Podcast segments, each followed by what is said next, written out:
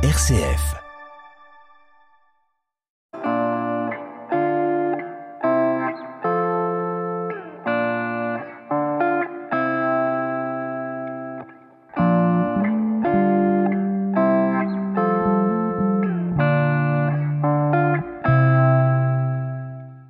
Alors vous l'entendez au bruit, nous voici en station de pompage d'eau de mer. Donc cette eau de mer qui sert à refroidir la vapeur, si j'avais bien compris, euh, dans la salle des machines juste avant. Et ici on la pompe. Alors qu'est- qu'est-ce qui se passe ici? Effectivement, ici on pompe euh, l'eau de mer à 44 mètres cubes par seconde. Il faut imaginer que 44 mètres cubes, c'est à peu près la consommation d'un couple sur une année. Et on la pompe par seconde. Cette eau de mer, elle va passer dans différents filtres que je vais aller vous montrer. Pour garantir qu'aucune algue, coquillage euh, ou euh, microélément viennent boucher les tubes du condenseur, l'eau de mer va être filtrée à plusieurs moments. On se trouve devant un des premiers filtres qui sont les dégrilleurs. Ils vont pouvoir attraper les algues et les faire basculer dans un panier où elles seront récupérées. Une fois passées les dégrilleurs qui va enlever les grosses algues, euh, les gros coquillages, l'eau de mer va être envoyée vers le tambour filtrant. C'est comme une énorme roue qui tourne à 8 tours par heure et qui mesure 20 mètres de diamètre. Donc là on est sorti parce que vraiment il y avait beaucoup de bruit. Euh, on va continuer les explications. Alors vous, me parliez, il y, il y avait trois filtres. Pour l'instant on n'en a vu que deux. Où est le troisième?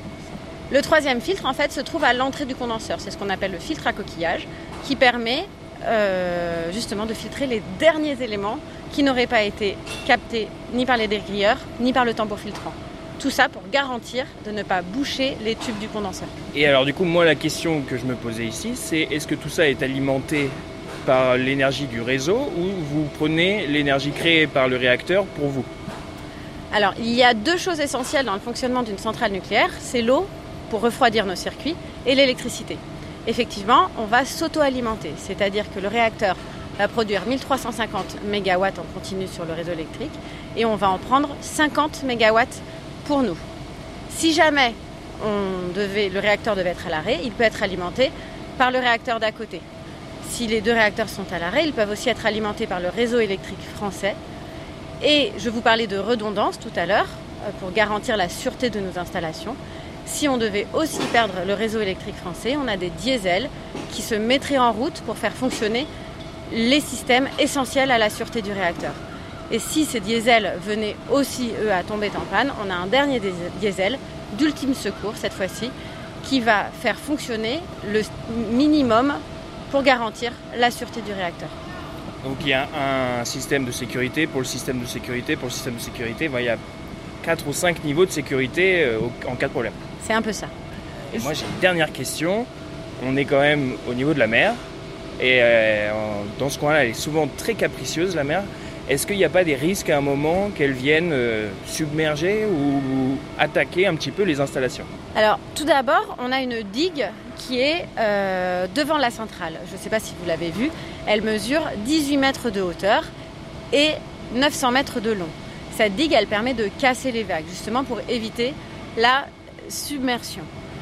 De plus, pour éviter aussi de pomper de l'eau qui est un peu déchaînée, la digue, elle nous permet de créer ce qu'on appelle un canal d'amener ou un canal de tranquillisation. C'est-à-dire que même si l'eau est déchaînée de l'autre côté de la digue, du côté euh, de la station de pompage, l'eau est toujours calme. Et du coup, on pompe une eau calme. C'est plus simple pour- pour nos installations. De temps en temps, on entend que l'eau est euh, un tout petit peu radioactive. Elle est rejetée quand même dans l'océan. Comment ça fonctionne? Est-ce que c'est contrôlé? On a effectivement des, euh, rejets qui peuvent être effectués euh, avec de l'eau qui contient des légères radioactivités. En fait, tous ces rejets sont bien sûr contrôlés et légiférés. On ne peut pas rejeter comme on le souhaite et de la manière qu'on le souhaite. L'eau qui arrive dans l'ouvrage de rejet, donc c'est en très grosse majorité de l'eau de mer qui a circulé dans le condenseur et qui est renvoyée vers l'ouvrage de rejet.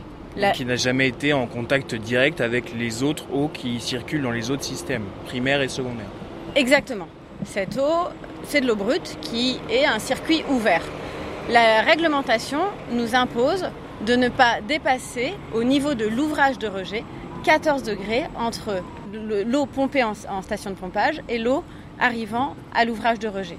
Le delta de température doit être au maximum de 14 degrés. Cette eau est ensuite envoyée dans, un, dans une galerie euh, creusée sous la mer qui mesure 500 mètres euh, pour l'unité numéro 2, au bout duquel il y a un diffuseur. Ce diffuseur permet justement plusieurs choses, notamment lorsque l'on fait des rejets euh, contrôlés, elle permet de diffuser très rapidement l'eau contenant une légère radioactivité. Ce qui fait que dès 50 mètres au large, on ne mesure plus de radioactivité. Euh, les contrôles sont effectués quotidiennement au niveau de nos balises. Certains sont faits mensuellement, certains sont faits annuellement. On a plus de 10 000 mesures environnementales réalisées tous les ans, que ce soit sur la Terre ou en mer. Merci Amélie Bonin de nous avoir euh, emmenés un peu partout et surtout dans des endroits où malheureusement vous n'aurez pas accès. Bonne journée à tous. Au revoir.